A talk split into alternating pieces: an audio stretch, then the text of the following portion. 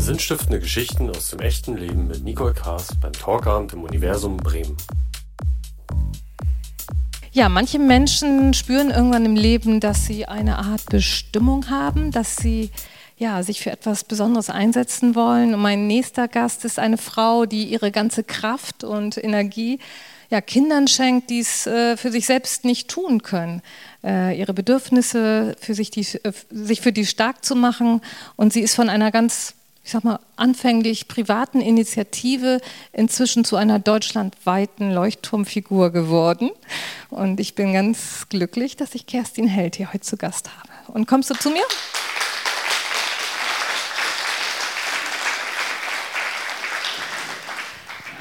Herzlich willkommen, Kerstin.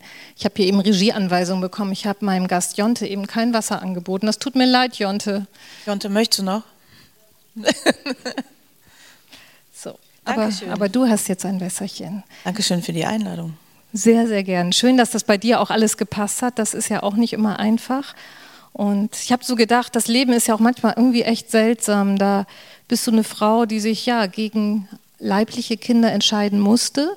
Und jetzt bist du als Mama Held wirklich in allen Medien. Ähm, das ist doch schon irgendwie seltsam, oder? Das ist ein bisschen surreal. Ja, ich würde gerne korrigieren, nicht entscheiden musste, sondern entscheiden wollte. Ja.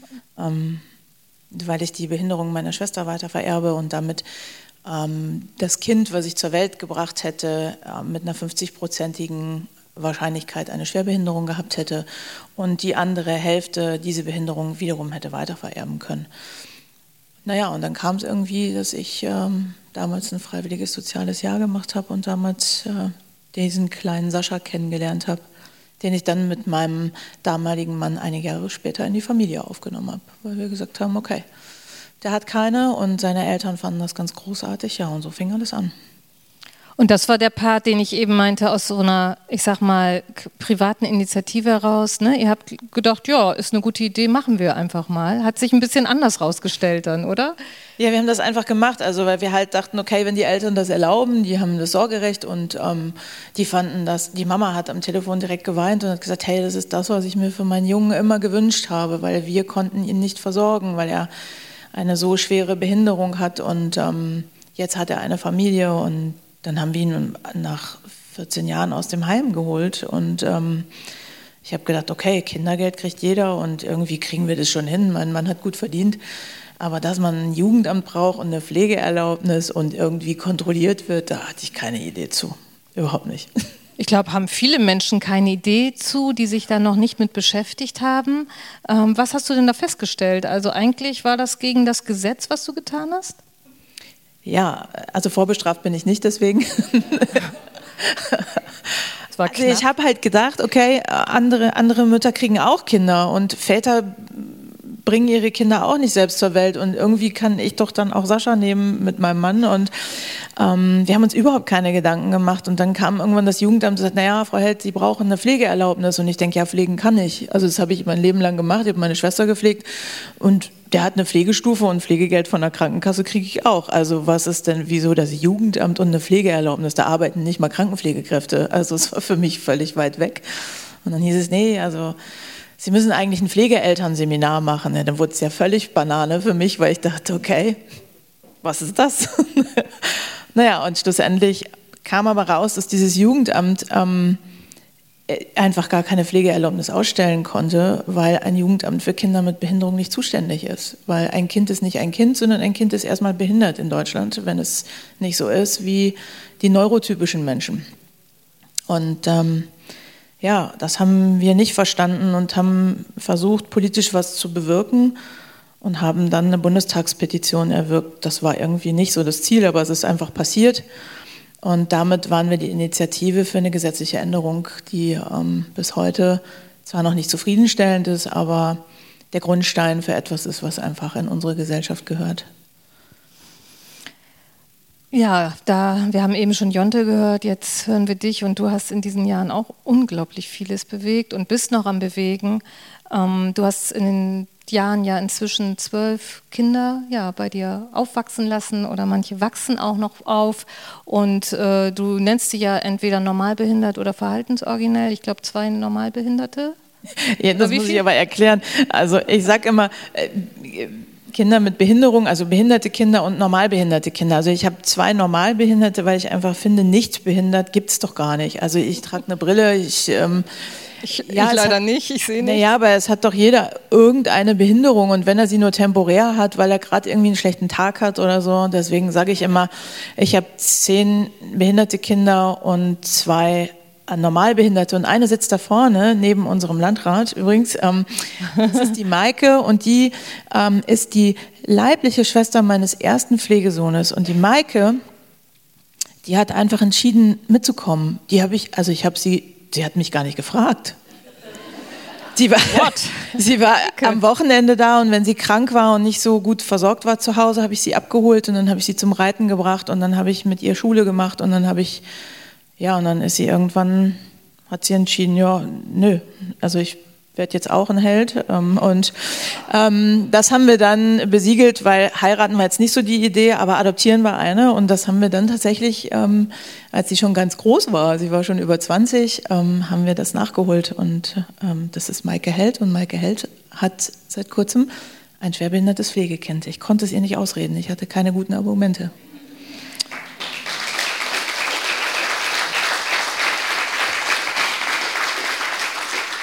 Ja, willkommen Maike Held, auch hier in dieser Runde. Und da kann man sehen, dass man Gutes einfach, ja, es verpflanzt sich weiter, ne? Kann man irgendwie, so wie Unkraut, ne? Auch Gutes. Ja, zu Unkraut möchte ich noch sagen, da oben sitzt Margarete. Margarete ist eine ehemalige Schülerin von mir, ist jetzt im Martinsclub hier, ähm, eine Hausleitung für ein erstes Wohnprojekt für Menschen im Erwachsenenalter mit fetalem Alkoholsyndrom. Die war mal meine Praktikantin und hat diese Kinder kennengelernt, deren Not und äh, auch das möchte ich einmal hier, deswegen sitzt sie hier mit ihrem Verlobten.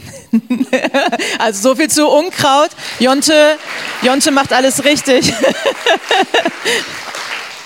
Ja, auch herzlich willkommen. So langsam kennen wir uns hier alle. Also ich finde es super.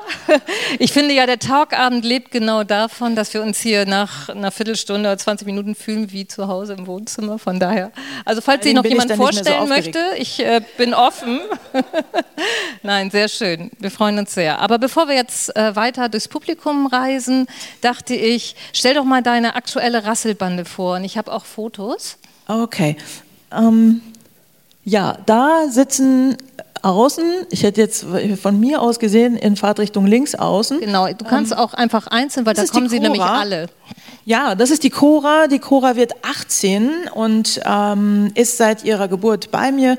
Ist ein äh, Kind von einer Mutter, die ähm, synthetische Drogen konsumiert hat, selbst minderjährig, äh, zu dem Zeitpunkt gewesen ist und selbst in der Jugendhilfe war. Also die Geburtsmama von der Cora ähm, ist äh, letzten Endes die Frau, die mir dieses Kind geschenkt hat und dafür bin ich ihr sehr dankbar. Und ähm, die Cora hat einen frühkindlichen Autismus zusätzlich, lebt in ihrer Welt, spricht Koreanisch, so nennen wir ihre Sprache, die sie spricht, ähm, ist der größte Sarah Connor-Fan der Welt, glaube ich. Ähm, sie fährt am Samstag, also morgen mit mir auch bei über 30 Grad nach Meppen ja, das ist die Cora. Sie hat auch wirklich, ich meine, ich durfte dich ja besuchen, ein unglaublich tolles Auto mit Sarah Connor. Ja, wir haben ein behindertengerechtes Fahrzeug und die sind, die sind ja eigentlich immer total langweilig und ätzend mit so einem Rollstuhl hinten drauf und Rampe. Und dann haben wir den äh, folieren lassen und haben die Noten von Wie schön du bist aufkleben lassen und eine Folie drüber, dass man die fühlen kann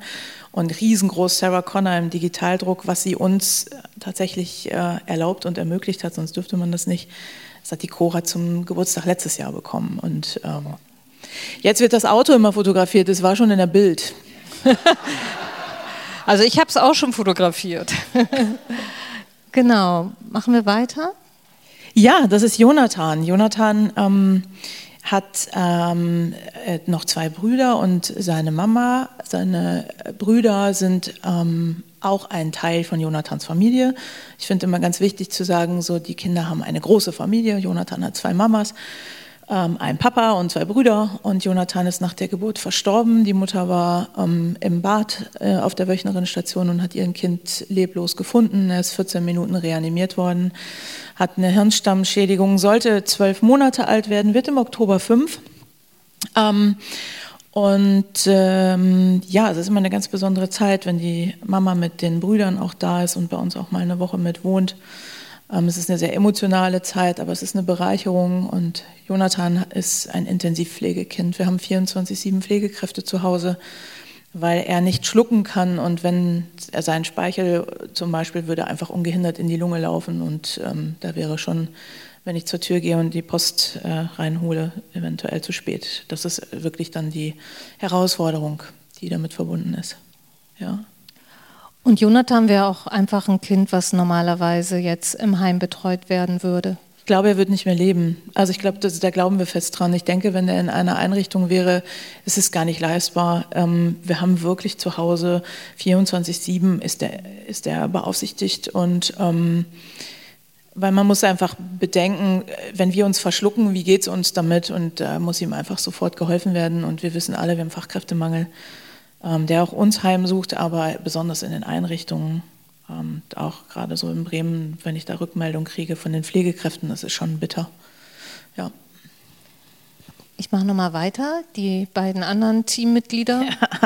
Ja. Der vordere in Rot ist Sir Richard. Richard, Richard wurde ähm, in einer Badewanne in einem Bordell gefunden, als der Rettungsdienst geholt worden ist, eigentlich für seine Geburtsmutter, ähm, die die Schwangerschaft verschwiegen hatte. Sie äh, kommt aus dem europäischen Ausland, ist in die Zwangsprostitution geraten und ähm, hat Richard heimlich dort zur Welt gebracht, hat ihm diesen Namen noch gegeben und ähm, heute ist es Richard Malte, weil sein Patenonkel Malte ähm, hat ihm den zweiten Namen gegeben. Ja, und er sollte so sagte in Osnabrück die Intensivstation Frau Held über den Kindergarten, müssen Sie sich keine Gedanken machen, so alt wird er nicht. Ähm, der wird zehn. Er hat das erste Schuljahr äh, dank Corona schwänzen dürfen fast. Ähm, er ist sehr eigenwillig und er liebt leider Elektro- und Hardstyle-Musik und findet das auch sehr entspannt. Er ist mit 2,4 Promille und äh, einer Menge anderer Drogen ähm, zur Welt gekommen, hat einen sehr langen kalten Entzug gemacht als Säugling und kam dann im Alter von sieben Monaten zu mir. Ja, und Maximilian ist der zweite da im Bunde. Und Maximilian ähm, sollte ein äh, laut Prognose schwerst mehrfach behinderter Junge sein ich fand es sehr spannend, in heutiger Zeit äh, zu lesen, dem Knaben wird alsbald seine Behinderung anzusehen sein. Fand ich einen sehr erschreckenden Satz. Das hast du schwarz auf weiß? Das habe ich schwarz auf weiß, also ich fand es ganz schrecklich. Und er war auch verloren gegangen, irgendwie keiner wusste mehr, wo dieses Kind ist. Dann haben wir ihn in der sächsischen Schweiz in der Reha-Klinik abgeholt und wir haben genau 20 Minuten Übergabezeit gehabt, das werde ich nie vergessen. Dann sagt noch die Mitarbeiterin, ziehen Sie ihm bitte die Kleidung aus, die gehört der Klinik, ich hoffe, Sie haben was mit. Ähm, und so fuhren wir dann aus der sächsischen Schweiz zurück mit Maximilian und der Quatsch wie ein Buch. Ähm, ich hatte eigentlich die Behinderung fetales Alkoholsyndrom ausgeschlossen, weil ich einfach in meiner Konstellation mit den Kindern eine bestimmte Verhaltensoriginalität schwer begleiten kann. Er hat das fetale Alkoholsyndrom Vollbild. Ähm, aber ich habe gesagt, umtauschen ist irgendwie, wie sagt man, ich sage immer ein bisschen witzigerweise, sie sind gebraucht und vom Umtausch ausgeschlossen, weil man nimmt sie ja, ich darf es ja gar nicht laut sagen, aber man nimmt sie ja eigentlich auch bewusst, dass sie nicht ganz in Ordnung sind. ich liebe diesen Jungen, er ist großartig, wir nennen ihn den kleinen Professor und ähm, ja, er ist ja, wunderbar anstrengend, das kann man nicht anders sagen. Du hast es jetzt ja mehrfach angesprochen, äh, die hohe Belastung einfach mit diesem sogenannten fetalen Alkoholsyndrom. Ich glaube, nicht jeder und jede weiß, mhm. was das ist. Und das ist ja auch etwas, für das du dich sehr einsetzt. Ähm, was magst du einmal noch mal kurz erklären, was passiert, wenn man das hat? Oder wie, wie bekommt man es und was passiert, wenn man es hat? Also in Deutschland äh, kommen schätzungsweise 21.000 Kinder im Jahr mit einem sogenannten diagnostizierten Vollbild fetales Alkoholsyndrom zur Welt. Das passiert, wenn Frauen in der Schwangerschaft Alkohol konsumieren. Ähm, es gibt heute immer noch Gynäkologen, die sagen, ein Glas Rotwein ist gut für die Durchblutung, das stört nicht. Im Hebammencocktail ist auch immer noch Alkohol. Ähm, und es geht nicht darum, dass nur exzessiver Alkoholgenuss dazu führt, ein behindertes Kind zu bekommen. Man vermutet, dass ähm, sieben von zehn ADHS-Kindern tatsächliche Alkoholartefakte sind. Denn wir haben ein gesellschaftliches Problem, nicht die Frauen sind das Problem und sie dürfen auch nicht stigmatisiert werden. Man muss den Frauen Mut machen und sagen, hey, vielleicht habt ihr es nicht besser gewusst, vielleicht habt ihr dem gesellschaftlichen Druck nicht standgehalten. Denn wenn man überlegt, dass fünf junge Frauen gehen frühstücken und die eine ist schwanger und will das noch nicht sagen und es gibt Prosecco und sie sagt, ich nehme O-Saft, was sagen die anderen vier Frauen? Bist du schwanger? Sie hat eigentlich nicht mal eine Chance. Ähm, oder der Partner nimmt seine Frau in den Arm und sagt, hey, ähm, wir sind schwanger und hat dabei eine Flasche Bier in der Hand und sagt, sie darf jetzt nicht mehr trinken. Das sind einfach Dinge, wo ich sage so, wenn wir da Prävention betreiben wollen, denn es ist eine hundertprozentig vermeidbare Behinderung, dann geht das uns alle was an. Und ähm, ja, diese Kinder.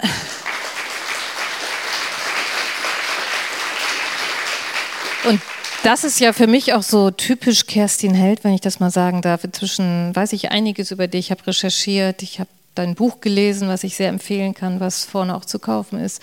Aber du hast es eben gesagt, du stigmatisierst nicht die Mütter, sondern du sagst, lass uns alle das ins Bewusstsein holen, weil das ist etwas, was sich nicht verwächst, sondern das Gehirn ist nachhaltig geschädigt, das kann sich nicht verwachsen. Und es ist ja auch oft so, wenn es nicht in diesem Vollbild ist, wo es wie in diesem Brief stand, man wird ihm seine Behinderung ansehen, ist es ja oft noch fast schlimmer, weil die Kinder und auch die Eltern gar nicht wissen, was ist mit den Menschen los. Ne? Und ja, ich sage immer, dieser Rollstuhl der Seele ist unsichtbar. Also wir kommen in unserer Gesellschaft mit einem Rollstuhl super klar, weil wir sagen, hey, da halten wir dem die Tür auf und dann kann er da durch.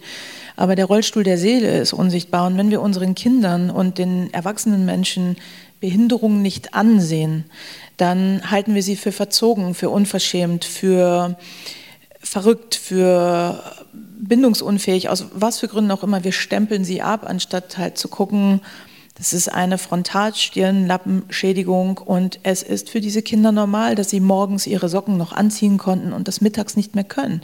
Und wenn sie sagen, ich schaffe das nicht, dann ist das kein Vorsatz. Aber es wird ihnen immer vorgeworfen, sie sind zu faul. Es ging doch heute Morgen noch. Aber es geht mittags nicht mehr, weil vielleicht dieses, dieses wirklich vulnerable Gehirn, was einfach durch diese Alkohol also durch die Gifte geschädigt worden ist, einfach mit was anderem beschäftigt ist. Und wenn dieses Gehirn mit was anderem beschäftigt ist, ich meine, das kennt jeder von uns, wie oft vergessen wir einen Einkaufszettel? Kaufen irgendwas? Also das nehme ich mir so im Vergleich.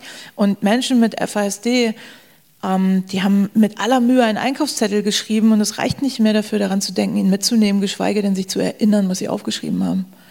Und äh, deswegen kaufen sie immer Chips und Cola und kriegen hinterher Ärger, dass es ungesund ist, aber ist mir auch passiert. Du hast ja ähm, sehr lautstark oder bist auch noch das, dabei, das Recht auf Familie für jeden Menschen eigentlich zu fordern, also auch für Kinder, die äh, ja, von schweren Behinderungen oder Einschränkungen betroffen sind. Ähm, diese Familie, was kann die?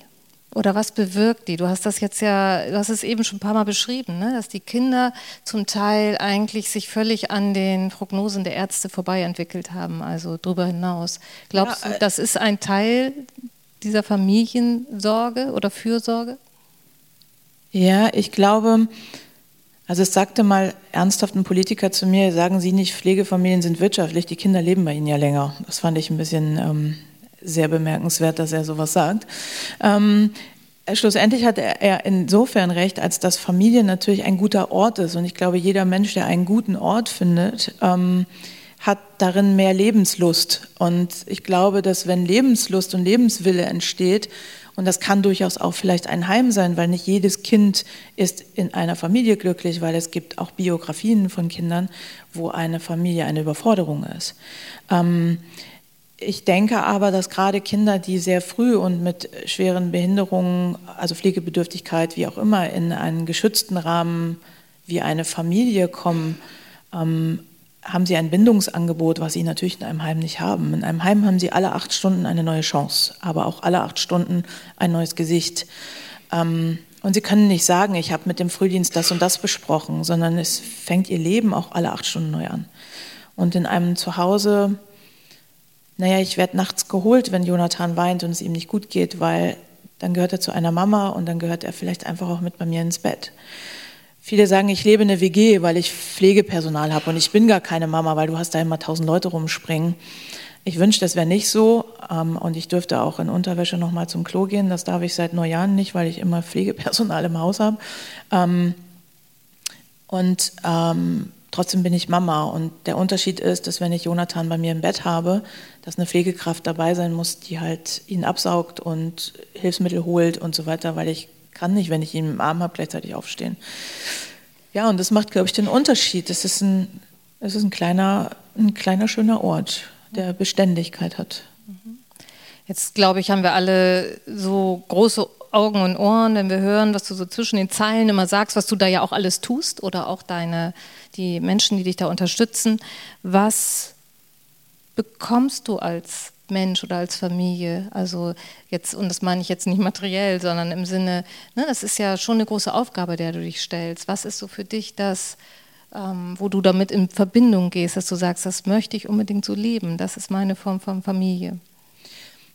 Ich glaube, zum einen bin ich maximal betriebsblind, weil ich mit einer schwerbehinderten Schwester groß geworden bin und ich kenne nichts anderes. Also ich denke, das befähigt mich natürlich auch ein bisschen selbstverständlicher, dieses Leben leben zu können.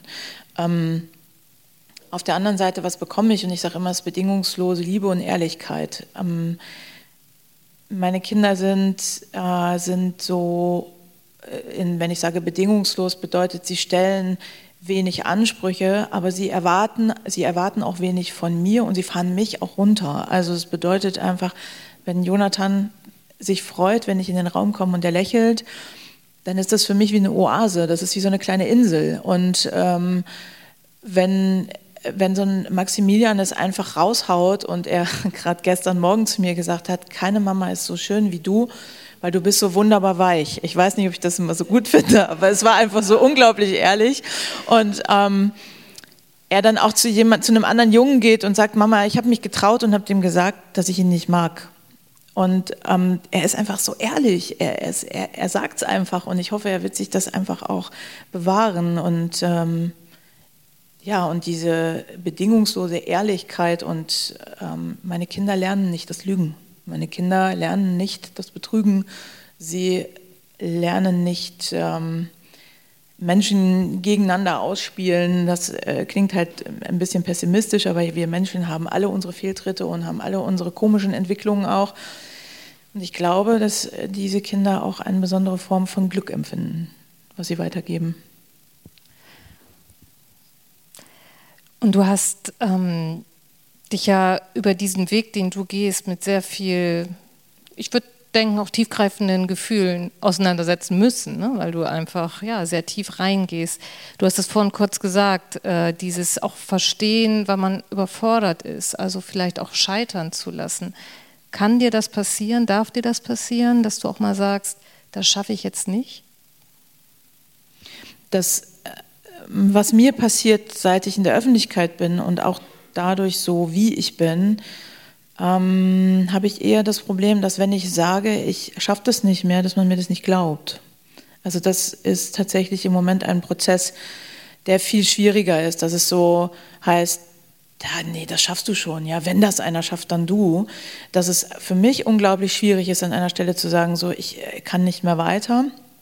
Ich schaffe das nicht mehr, es ist zu anstrengend.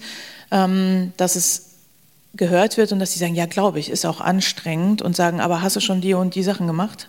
Das ist, äh, finde ich, ganz, ganz äh, schwierig und weiß, da auch bin ich hilflos und da scheitere ich tatsächlich, es mitzuteilen, dass Menschen das wahrnehmen.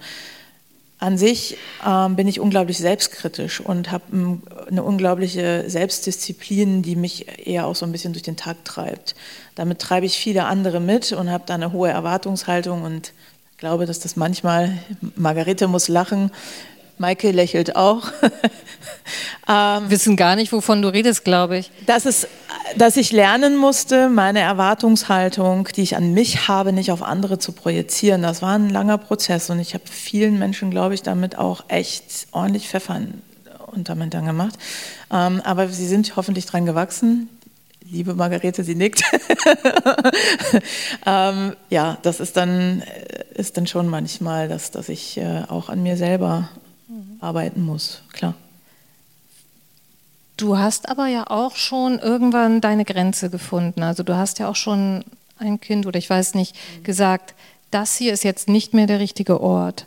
Und das war, kann ich mir vorstellen, so wie du dich beschreibst, echt ein ganz schwerer Prozess. Auf der anderen Seite denke ich mir, wenn Menschen darüber nachdenken, selber vielleicht Kinder aufzunehmen, egal mit welchem Hintergrund, es kann immer, man weiß nie, was auf einen zukommt. Das ist aber bei leiblichen Kindern letztendlich auch so.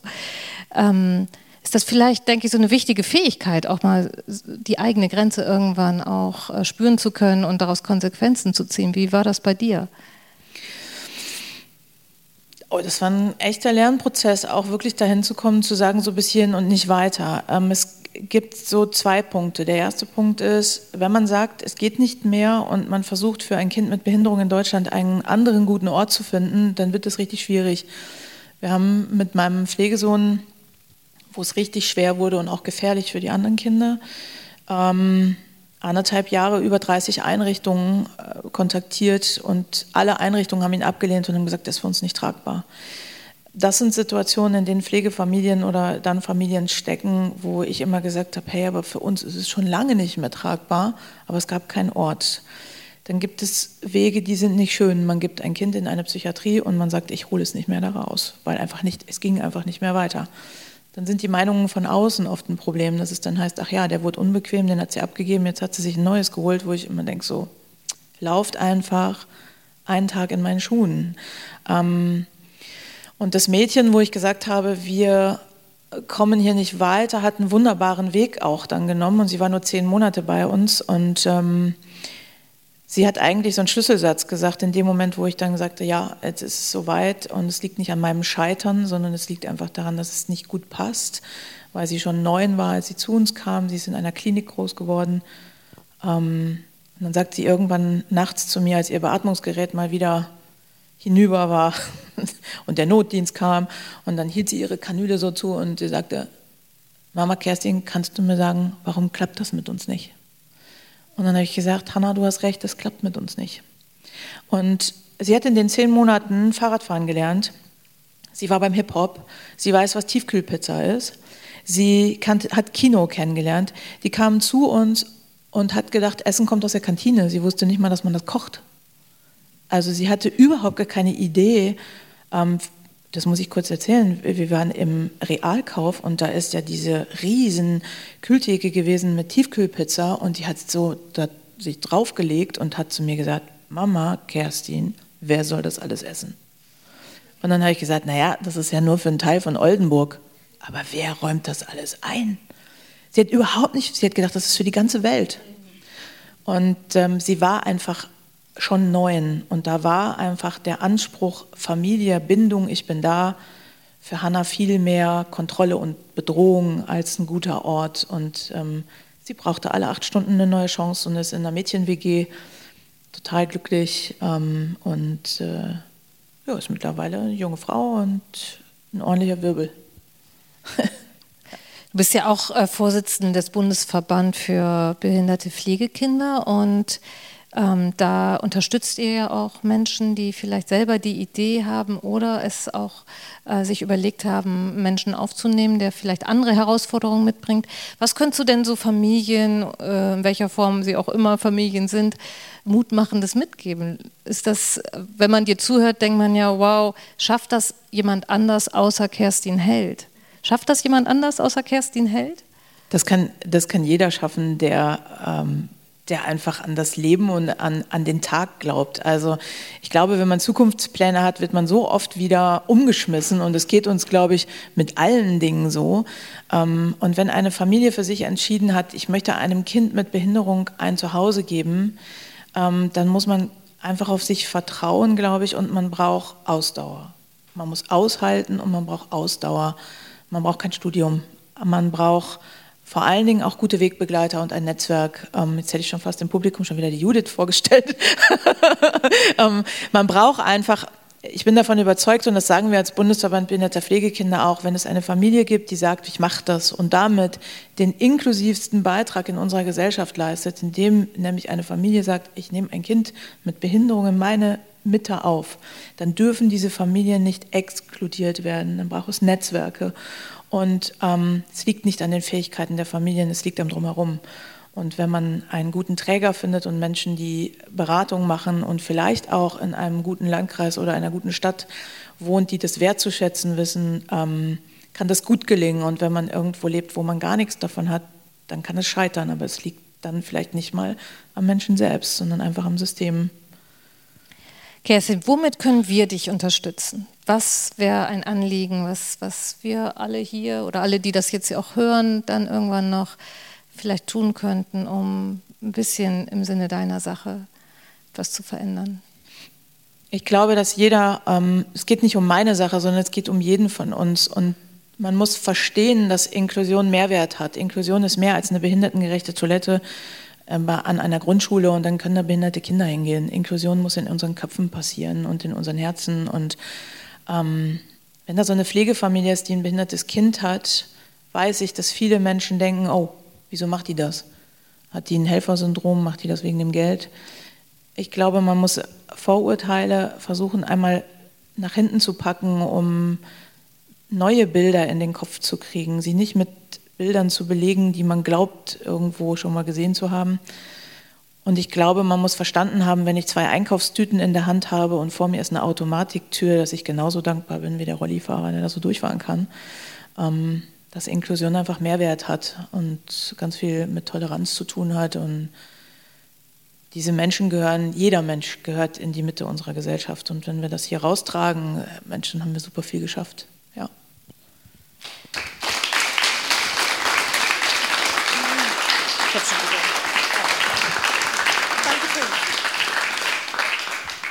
Ich habe noch, ach so, deinen Hund haben wir nicht vorgestellt. Das schaffen oh ja, wir. Das Nein, das schaffen wir jetzt nicht mehr.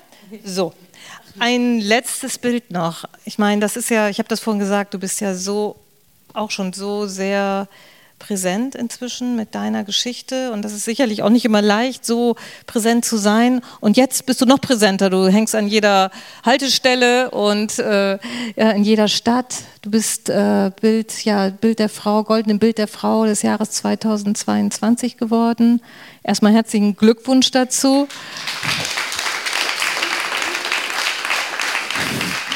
Äh, hättest du dir auch wahrscheinlich nicht träumen lassen, schätze ich mal. Ne? Nein. ähm, ich, hatte, ich war auch nicht so nett zu der Redakteurin, als sie sagte, können wir einen Artikel über sie machen? Und ich sagte, na, die Bild der Frau ist jetzt nicht so das Format, wo ich jetzt äh, Bescheid weiß. Und dann riefen sie ein paar Wochen später an und sagen, Sie sind so herrlich ehrlich. Wir sind es auch. Sie sind goldene Bild der Frau 2000. Uh. und das ist vielleicht das kleine Mini-Abschlussplädoyer, ne? Würdest du gern noch Stimmen einwerben? Ja, ich würde, ähm, es ist so, das goldene Bild der Frau zu sein bedeutet, man steht für sein Projekt. Mein Projekt ist, jedes Kind hat ein Recht auf eine Familie. Schwachhauser Heerstraße habe ich gesehen, an der Bushaltestelle hängt es auch. Ähm, es gibt ein Voting. Es gibt fünf Frauen, die diesen Preis bereits gewonnen haben mit 10.000 Euro fürs Projekt. Und unter diesen zehn, äh, fünf Frauen wird ein Leserpreis ähm, noch vergeben. Das erfährt man erst am 9. Mai, äh, 9. November bei der Gala, wer da gewonnen hat. Und das sind nochmal 30.000 Euro fürs Projekt. Ich möchte mit diesen 40.000 Euro, die es hoffentlich werden, ähm, zu, im Bezug auf fetales Alkoholsyndrom ähm, ein Projekt starten, was ähm, einfach unendlich wichtig ist für jedes Kind und jeden Menschen, was zukunftsweisend für Deutschland ist und zur Vermeidung von Folgeschäden von Alkohol. Kerstin, wir stimmen für dich. Ich danke dir unglaublich.